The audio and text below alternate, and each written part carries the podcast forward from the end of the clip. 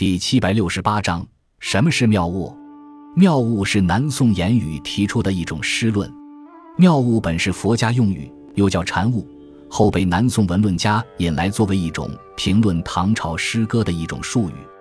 言语乃是南宋后期人，当时江西诗派盛行，其意反唐诗的气象与意趣，而讲究以才学为诗，追求字韵的无不有出处。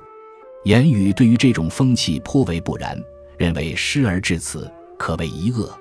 其在诗论《沧浪诗话》中借用佛家的妙物一语来阐述自己的诗歌观念，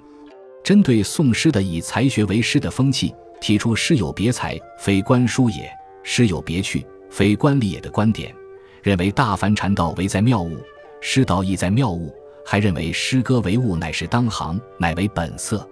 言语以禅喻诗，认为诗歌也应像禅道那样讲究不假文字与理性的感悟。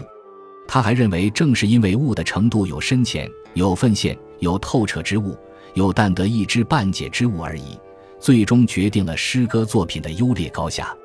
凭此标准，言语将诗歌从高往低依次分为盛唐、晚唐、宋代。后人对于唐诗的总体印象以及与宋诗的区别的基本观念，都来自于《沧浪诗话》。